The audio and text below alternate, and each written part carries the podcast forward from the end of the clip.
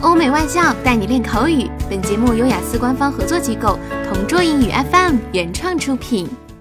Describe a person who you follow on social media.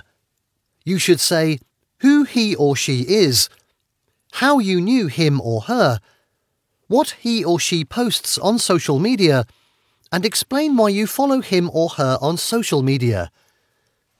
If there is a person I would like to talk about, it has to be an athlete called Cristiano Ronaldo.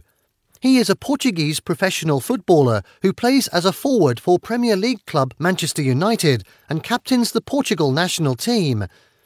As a football enthusiast, I had become a huge fan of him since I was very young.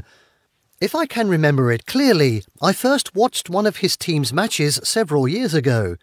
They went against one of their strongest competitors, and no one expected that they would have the tiniest chance to win the game. Cristiano Ronaldo showed his determination to lead his team to play their hearts out to gain the victory. Although they lost the game in the end, they still were winners in the bottom of my heart.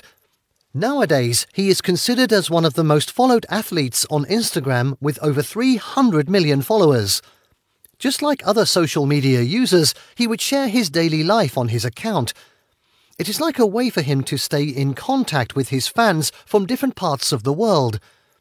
As I have mentioned earlier, I have been such a massive fan of football, and I guess that's the reason why I followed his accounts. He inspires me to be better and continue reaching my dreams in life. By looking at his social media updates, I am motivated to pursue my career as a football player. OK，以上就是今天口语话题的全部内容。想要免费获得雅思口语完整题库的小伙伴，快来关注微信公众号“同桌雅思英语”，回复关键词“口语题库”就可以啦。同桌祝你早日涂鸦成功！